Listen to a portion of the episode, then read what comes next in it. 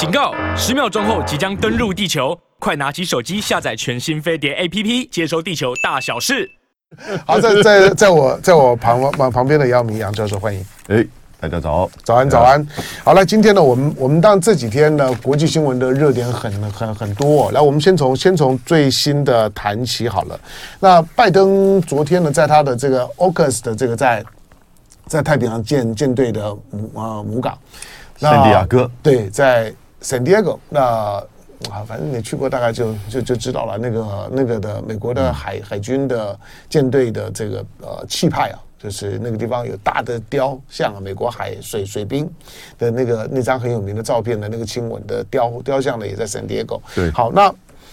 呃，在那个地方呢，他跟跟英国的首相的苏纳克，啊，还有这个澳洲的总总总理啊，这阿尔巴尼斯，啊，那除了除了谈到呢，他们在二十年之内呢要合照呢核潜舰。对，呃，但是他强调呢，这核潜舰呢是不不不带着核弹头的啊，就是核动力潜舰。对，但是呢，他谈到另外一点说呢，他很快的呢会跟习近平呢通话。是，好，那大陆方面呢也说了，就是说呢要通话，你在大陆，嗯，你美国要先拿出点诚意啊，好吧？那拜登呢为为什么这样讲？呃，我们先讲这个到底 AUKUS 啊，就是说。它到底代表了什么样的意涵？嗯，只是单纯的美英澳军事联盟吗？嗯，这个联盟的意涵，当然，这个对于整个亚太啊，尤其东南亚、南太平洋第二岛链哦，你大概就把这个地缘位置可以想象得到。嗯，的这种军事战略的贺主啊，和美国本土跟澳洲本土的防卫，他把这个 AUKUS，就是说未来美英澳三方啊。要在最晚到二零四零年代要建造八艘啊核子动力的这个潜舰，但是呢，从二零二七年开始呢，美国、英国的这个核子动力潜舰就会出现在澳洲，呃，应该是西岸一个叫 Perth 啊博斯的这个海军的军港。然后呢，二零三零年代开始呢，澳洲就可以跟美国先去买，嗯，买三艘这个维吉尼亚级的核子动力潜舰。然后到二零四零年，新的核子动力潜舰，它就叫做 SSN，嗯，哦，这个 AUKUS 级啊，这样子的一个核子动力潜舰的八艘就会陆陆续的下水。各位，这是什么意思呢？这是第一个，这是非常庞大的一个军事，然后呢，核子动力到战略武器啊的这种联盟，嗯，横跨就是美英澳这三国，那尤其是针对。印太地区啊，所以这个有非常大的这个军事和战略上的意涵。嗯，那另外一个方面哈，我提醒大家，你知不知道这个整个 project 到二零四零年，它花多少钱呢？嗯，它至少花到两千五百，可能到三千五百亿美元。嗯，所以呢，it's a good business，对不对？这是一个很好的这个生意啊。嗯，那第一个，英国、美国的军工复合体不是大赚其钱吗？是。那澳洲在过程当中，其实它的军工复合体也会学习到美英的核子动力潜舰的建造的技术。嗯，嗯啊，那第二个，呃，帮很多这些地方解决失业问题，嗯，是不是啊？因为军火是非常赚钱的生意，是啊，所以尤其它带来的这个，你将近两千五到三千五，为什么之间差这么多哈？因为他们现在的评估。这个到这么长的一个时间，很难去绝对的评估它之后的这些呃这些物价的变动啊等等之类，所以它都我们就讲三千五好了。啊，你想想三千五百亿美金，那带来的就是说这些工作机会呀、哈社会上的这些影响啊，技术的学习啊，从这种个人的就业到军工产业到经济到军事到战略到这三国的这种就是说。军事联盟，嗯，It's a big business，而且是很赚钱的生意，啊，先要考虑到这一点。那另外一个就是说，它是一个核子动力技术的移转，嗯，转移，所以就像英国的核核动力的潜舰技术是美国转移的一样。但那是一九五八年，嗯，而且在一九五八年、一九六八年的时候签署那个核不扩散了，嗯，其实它只是规定你不可以把核子技术啊。给予就是说非这个就是这个核武国，嗯，那那个时候核武国就只有五个嘛，嗯，就中美英法俄嘛，是。对不对？那也只有这五个有核子动力潜舰，再加上印度一艘，嗯、印度一艘很小的六千吨的，所以呢，现在这五个国家大概美国有六十七艘吧，嗯，俄罗斯有大概三十到三十二艘，中国大陆有十二艘，嗯，啊，印度一艘，那。美英法这三个国家全部都是核子动力潜舰，所以美国这六十七艘全部是核子动力，没有传统动力了。嗯，那俄罗斯跟这个中国大陆还有传统动力，德国跟日本呢，还有韩国，他们做传统动力，传统都会讲讲的就是柴油跟电的这个混合。那这个核子动力的潜舰的好处，当然大家都了解，它就是用核反应炉去推动，所以它的航行时间很长。嗯，美国的核子动力潜舰。其实可以在海底高速航行，大概到达十二万这个公里以上，嗯，啊，所以也也就是说，它可以事实上是这个航行很久的，然后不用浮出水面。传统动力的话呢，它这个速度有限，要浮出水面，然后呢，这个当然容易被侦测。嗯，潜艇的作战是一个反潜作战本本身就是不容易的事情，你在大海里面像是捞针一样，嗯，哦，所以呢。传统的这些潜舰在反潜作战中有它的缺点，核子动力就没有。所以在核子动力的情况呢，就是澳洲有这个东西，为什么来打台海战争吗？嗯，啊，这个核子动力有有这个潜舰呢，基本上有应该是说有三种，一种是攻击性，但是不带核子武器的。啊，另外两种带核子武器，一个叫做。就是放巡弋飞这个飞弹，嗯，另外一个是叫做洲际弹道飞弹，所以呢，分别就 S S 这个 G N，S S 这个呃，应该是 C N，嗯，好，所以也就是说，这两种不同的巡弋弹道飞弹跟这个洲际弹道飞弹，那都是核子弹头的，嗯，也就是它是有核子攻击能力的核动力潜舰。现在绝大部分的核动力潜舰大概都是以这个核攻击为主，嗯啊。所以这次澳洲呢，他是说他不会去装载核子这个弹头，所以呢，他认为他没有违反这个核不扩散条约。嗯，因为他说核不扩散条约是针对核子武器。那你核子动力潜舰难道不是核子动力的武器吗？嗯，所以我觉得这个是在这个打灰色地带哈。那尤其是美国、英国，这本身就是这个五大呃联合国安理会的五大之一嘛哈。嗯，因此。当中国大陆批评说你这个是违反这个核扩散啊，这个核不扩散的这个条约，我觉得我个人是站在这个赞成的立场。嗯，我觉得这是核子技术作为军事使用武器技术的移转给他国，给非核武国。你可以想象，这个技术如果转到这个，比如说呃加拿大哦，或者是说转到这个白俄罗斯，那别的国家会怎么看？嗯，对不对？那为什么转到这个澳洲可以？好吧。这个不管了，反正这个美国、英国要这么做。那但是呢，重点是他是承诺他不会放核子动力、呃、核核武器啊，也就是说核弹头。那这个弹道飞弹，我们就暂且相信。嗯啊，但是呢，它具有的这些核动力的潜舰的这个就是能力啊，跟它的优势哈、啊，具有相当的这种贺阻，尤其是在第二岛链跟澳洲嗯啊的这种贺阻的这种能力啊。事实上是增加的，嗯啊，这个是事实。那当然也防卫美国的本土，尤其进入到就是说穿过第二岛链进入到夏威夷这边的这种防卫的能力，啊，那但是防卫美国当然我觉得不是重点，因为美国已经有六十七艘了嘛，嗯，对不对？那你现在只是增加八艘在澳洲这边，其实是应该针对是就是东南亚南太第二岛链，那澳洲这边你就看到几个关键的，就是说这个水道。它的这些可能这种荷阻的能力，因此对于解放军的海军，如果要突破到第二岛链以以西啊以东啊再过去，我觉得它可能就增加考虑到就是美国跟澳洲现在这核子动动力潜舰的这些防范。嗯，那美国的这个军事专家认为说，核子动力潜舰就潜舰作战呢，是中国这个解放军的，他们把它叫。阿基里斯之剑，嗯，也就是什么，就是一个希腊的这个英雄，他这个他的弱点，他的弱点，他的那个脚后跟呢，他的脚后跟没有泡到冥河的水，所以呢，就一箭射到他那个脚后跟，那他就这个造成他的这个受伤跟死亡，所以那个就等于形容你的你的最大的弱点啊，是不是如此呢？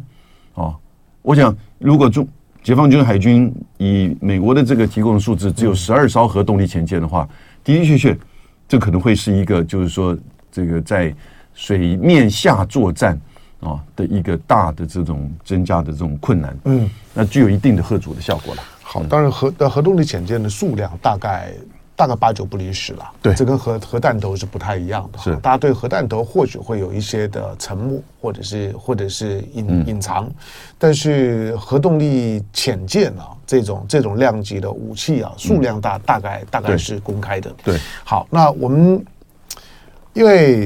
因为这件事情。就 AUKUS 其实只是美国再一次的落实它既定的全球的，就是军备竞赛的策略。美国美美国美国现在呢，他自己已经已经不太呢自己呢砸大钱呢去做呢去做武器的扩充，他都是呢为自己的军火产业在招商，但是呢要他的同盟国去出钱。对，因此呢，不管是日本也好，不管是呢澳洲也好，就就是你出钱来来壮大呢我美国的军火产呃产业。对，所以呢钱呢都都是都是同盟国出的，所以增加了看起来又又又增加了他的同盟国的战力，但是美国没有再多花钱，这些钱甚至于呢这这这些的潜舰的订单呢都还是从法国的口口中呢挖出来的。对，第二个呢。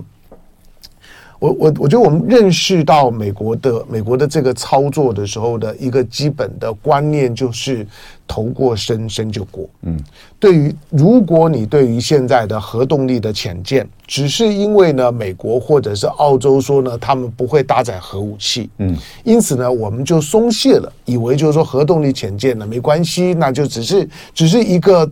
一个好像呢小小小的跨越，这就错了，因为。以核武核动力潜舰来来讲，它如果不使用终终极目标，它如果不使用核武器，嗯，这是不科学的事情。从一个从从个军火的使用上面来来讲，是不科学的事情。第二个，你如何如何想象一个有杀人意图的人，他买了买买了买了枪之后，他没有买子弹，这是不可能的事。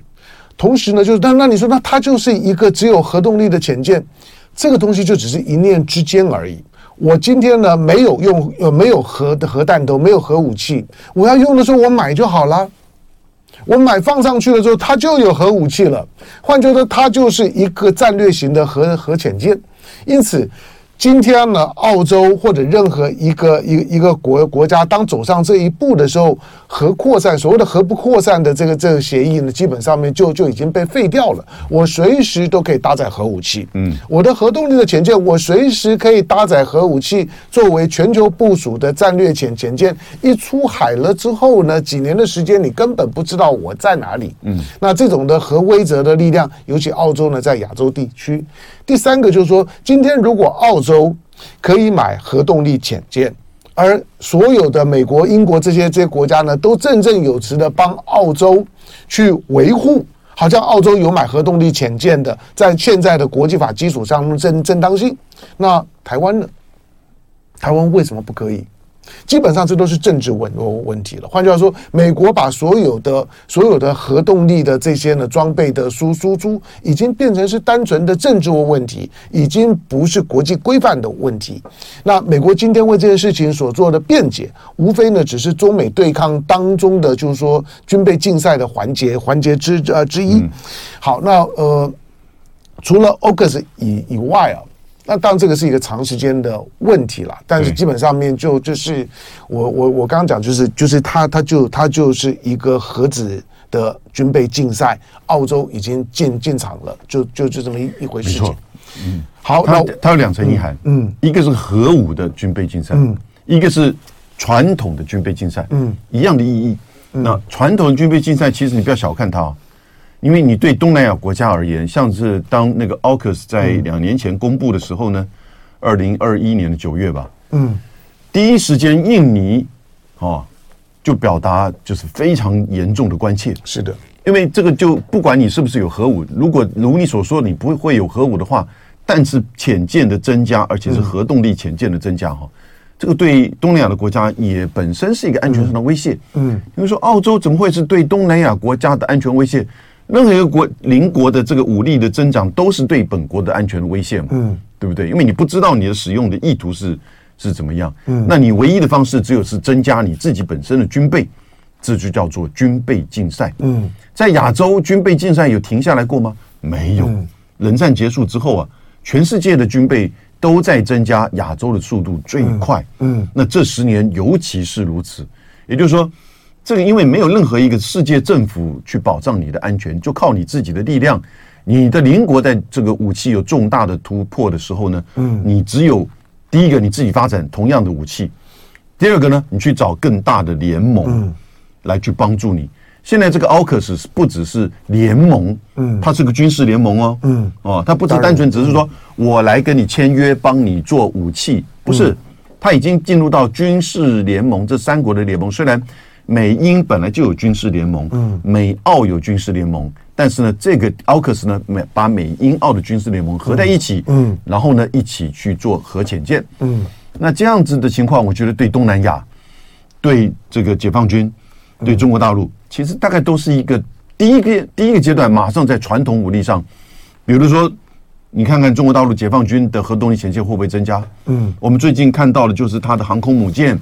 它的零五五零五七的这个大这个大区化，然后呢，呃，这些两栖作战舰，对不对？但是呢，核动力潜舰呢，的的确确也在增加当中，但不是以其他的这些建造的速度在增加。我觉得当 AUKUS 这个计划出来的时候呢，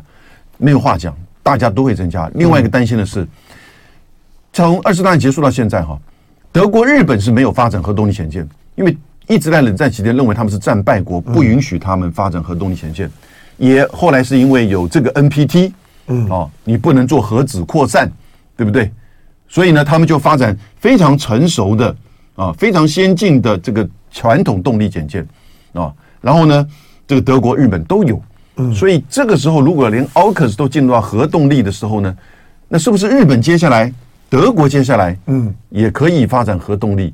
这已经没有那种所谓战败国的限制，这只是他自己国内法律的这个限制。当然，日本国内要通过这样子的一个法律，我觉得并不容易。嗯，因为核动力，毕竟核动力的这个武器哈，会让人想想到二次大战的时候，日本遭受到原子弹的这个攻击。嗯，所以，但是它可能会有一个那个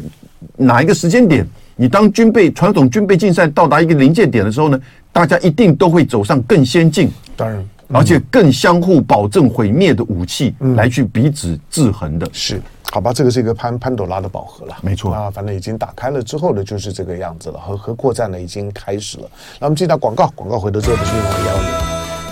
好，在广告广告期间的时候呢，两条两条新闻呢，跟跟大家呢，跟大家分享一下哈。这都是这都是比较新的新闻。一个呢，刚刚呢提到的就，就就就是昨天昨天，呃，在在黑海。在黑海，呃，在黑海的时间呢，三月十四号，在这几个几个小时前，那俄罗斯的两架的苏二十七的这样一个战斗机呢，在黑海呢拦截呢美国呢从罗马尼亚起飞的 MQ 九的这个就捕捕食者无人机，因为这捕食者无人机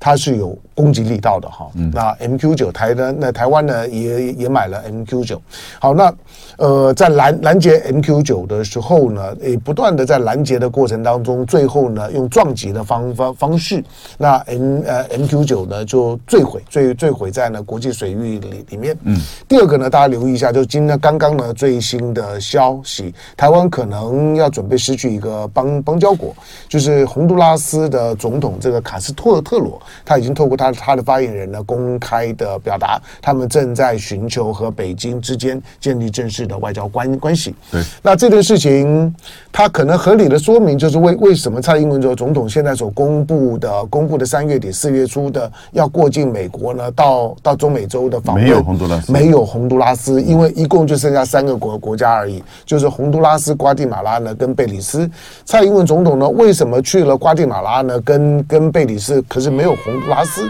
这个呢大概的玄机呢就在里头，洪都拉斯已经有状况了，什么时候呢？会会。会出现了最新的变动，可以看着。好，那的八点四十一分四十七秒，刚刚在广告期间的时候呢，我们提醒就是说，因为今天早上呢，刚刚的最新的消息就是我们的友邦友邦啊，就是洪都拉斯。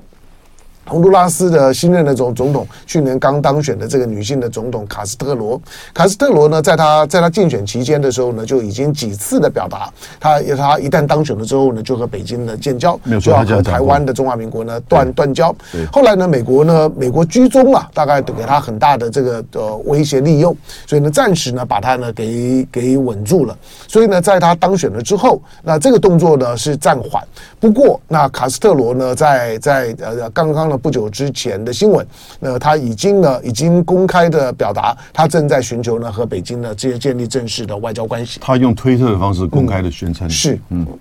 好，建立呢，就是说正正式的外交关系。嗯、那这个外交关，这个外交关系，我们说了，他合理的说明了蔡英文呢，为为什么现在所知道的，他要过境美国，过境美国看起来是重点，但是伴手礼呢，可能会去失去了洪都拉斯。最近两岸为为什么前两天我们说两岸外交战呢再起？因为台湾方面呢，似乎想要想要跟密克罗尼西亚。寻求建交的机会。那前两天我们已经解释过了，密克罗尼西亚在太平洋岛国当中呢，它的特殊地位跟了伯琉跟跟马绍尔一样，都是美国的附庸。但是呢，在在三个美国呢在太平洋当中的附庸的小岛国里面，密克罗尼西亚是唯一跟北京呢有外交关关关系的。对，蛮特殊的。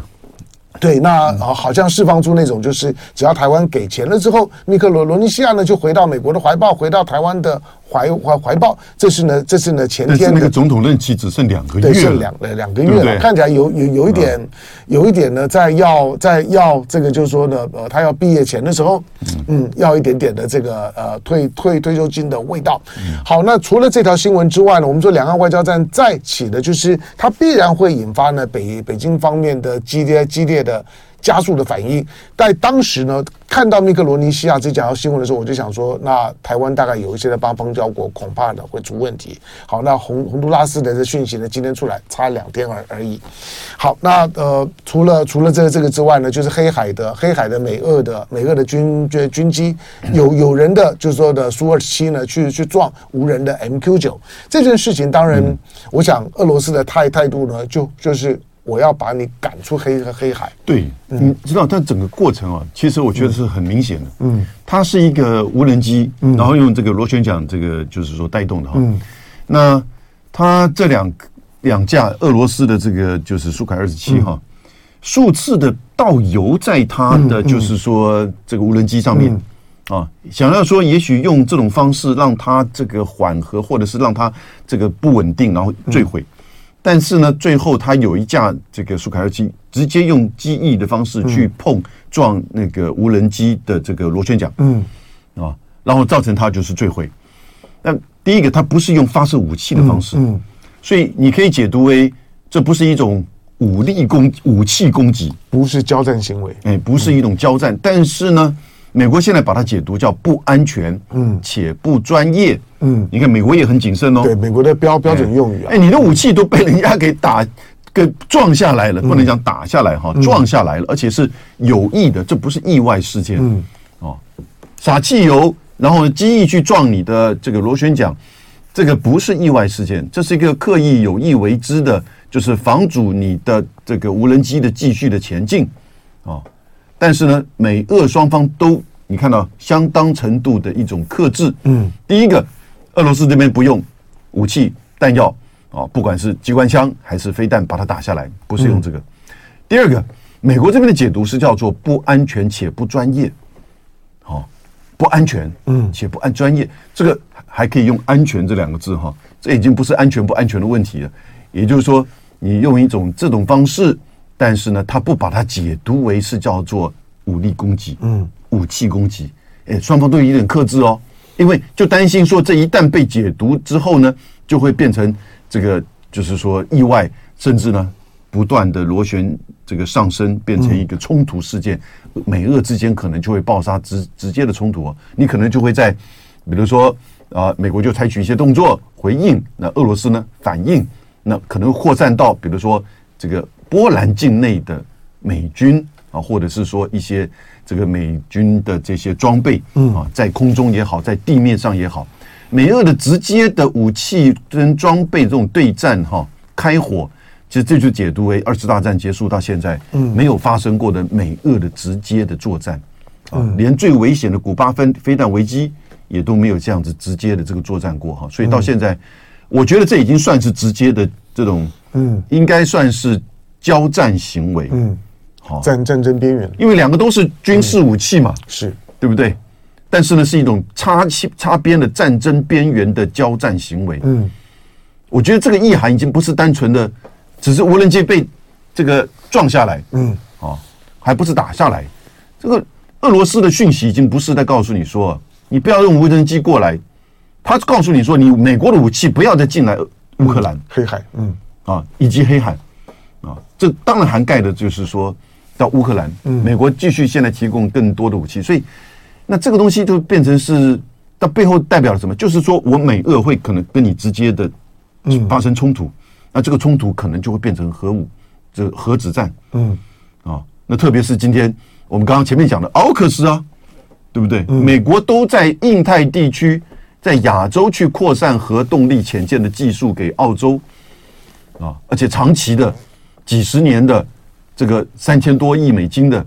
那在现在在乌克兰，嗯，会不会有这样子的危险性存在？嗯，我觉得这个解读啊，美方的军事的解读一定不会这么简单的。就等于是第一次，嗯啊，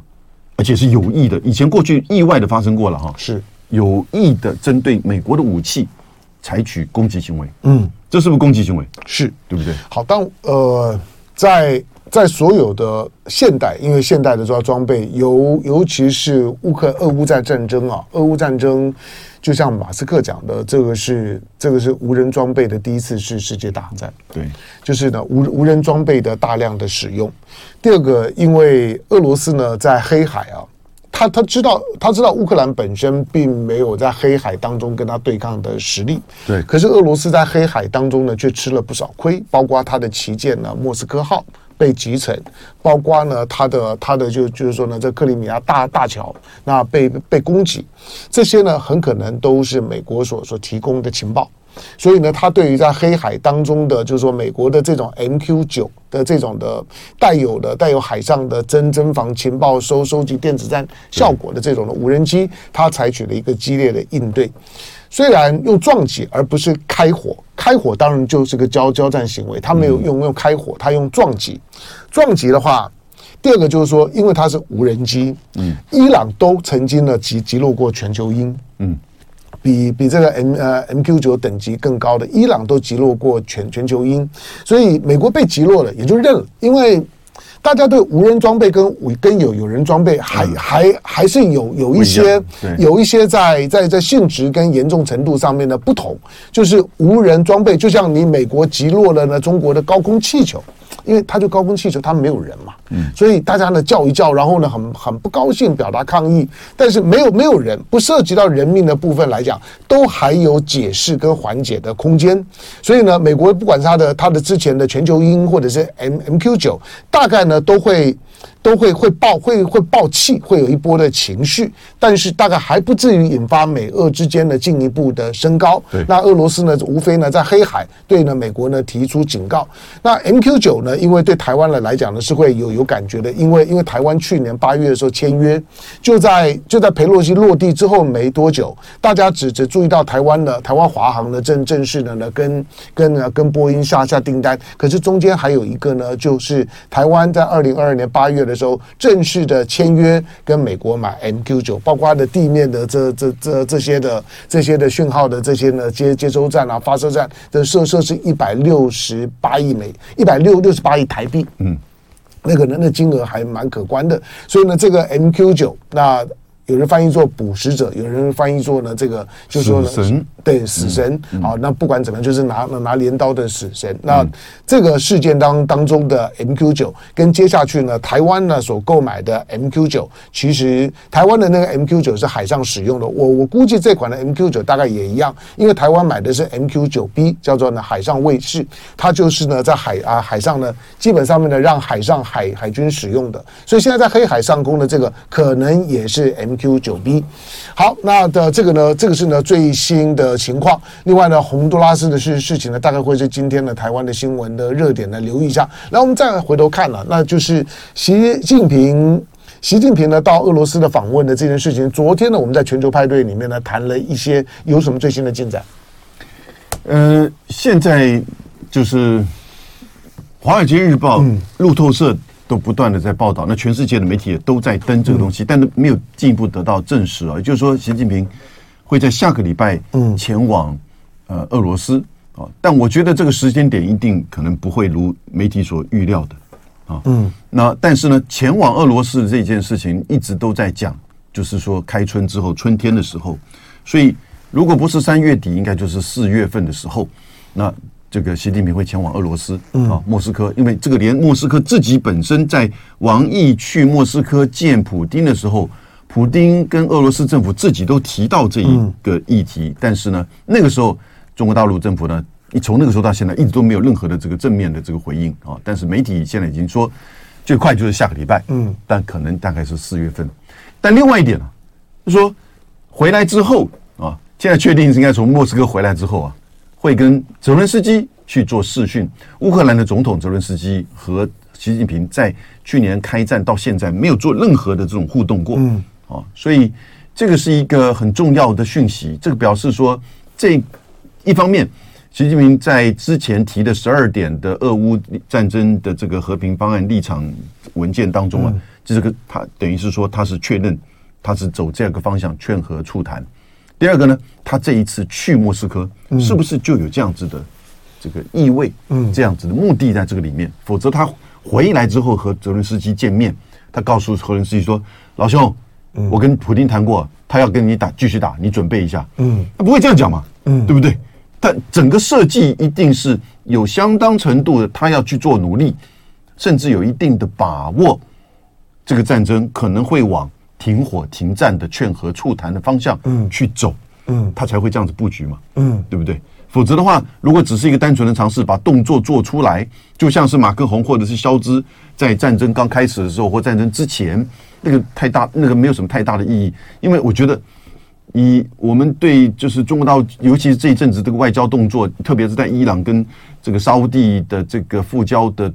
北京对话的这种促成之下，嗯，那其实这个外交的动作的这个出手，一定抓抓得很这个很准，很这个很准确的，所以这样子一个动作，国际上的这个解读都在看，嗯，这样子。好的，呃。习近平什么时候去啊？因为大陆的外交部呢是说没有没有没有没有任何的任何的讯息，没有任何反应，就没有任何反应的。就呃，大陆方面呢，去或不去，什么时候去都没有，对，都都都没有。通常啊，通常像像这种的这种访问，大概三天前的时候呢，才会大陆的大陆的，就是说外交部呢才会有一个正式的官宣。那前前面的大概都是呢媒体的报道啦、炒作啦、虚虚实实。不过呃。当中国到现在为止仍然仍然坚定的表达呢，虽然呢跟俄罗斯是好朋友，但是跟乌克兰的关系也很密切。所以中国在这场的战争当中，到目前为止，仍然呢在主观上面是采取一个中立的位置。对。那既然是中立的位置，既然没有了去介入，特别偏袒哪一方，就没有行动上面去偏袒哪一方，顶多只是呢，在联合国的各种的对俄罗斯的制裁行动的时候呢，中国呢会表达弃权，那或者是反呃反对，这个呢会让他觉得你还是站在俄罗斯身身边。不过呢，这个是这个是属于言论上面的，对，是诛做诛心的，但是在行动上面来讲，美国即使最近呢不断的在炒作。配合的习近平到俄罗斯的访问，美国不断的放出那种呢，中国即将要提供俄罗斯呢致命性的武器的这件事情，显示呢，美国呢基本上也在操作舆论战。可是呢，中国你可以想见，到现在为止，不久之前呢，他还呢提的提供了就是说呢乌乌克兰的一一笔呢小额的援助。中国如果说到现在为止都还跟俄乌之间呢保持着平衡关系，不久之前呢，泽伦斯基呢还透过刘鹤呢给了习近平。的亲笔亲笔信，对。那如果是这样，甚至于甚至于呢，当王毅呢上个月的下旬呢，他去参加呢，去参加呢慕慕慕尼黑的这样的安全会议的时候，王毅的讲话以及呢中方所示出来的对于呢俄乌冲突的十二项倡议。中国呢，在表达立场，大概都在铺陈了。习近平呢，如果到俄罗斯的时候，他的基本的调子，那个基本的调子，就是我们昨天提到的，就跟呢，对于对沙特呢，跟伊朗一样，中国一定是一个促和，是基本上面呢，希望呢和谈的调子。那初步来讲，企图心不要很大。如果能够呢达到一个初步的停火。因为俄乌到现在为止没有一天是真正停停火的，没错。如果呢，如果最近又特别的激烈战火，对，你可以你可以想，就是说以习近平以中国现在的在国际的影响力的这个级数，以及跟俄罗斯之间的关系，如果习近平到访了之后呢，跟跟普丁之间呢要达成某种对俄乌冲突的 compromise，那他就他就是不可能只是嘴巴上面讲一讲，我我不可能说今天习近平跟你普丁谈完了说，哎，那那那那就。先停火吧，普普丁的满口的答应，但习近平走了之后呢，又开战了，那不可能。换句话说，你一定要给中国面子。所以这次的谈判，我们还可以看拜登什么时候跟习近平通通通话。呃，拜登如果跟习近平通，对，拜登如果跟习近平通话了，会不会谈到这件事情？这是重要的。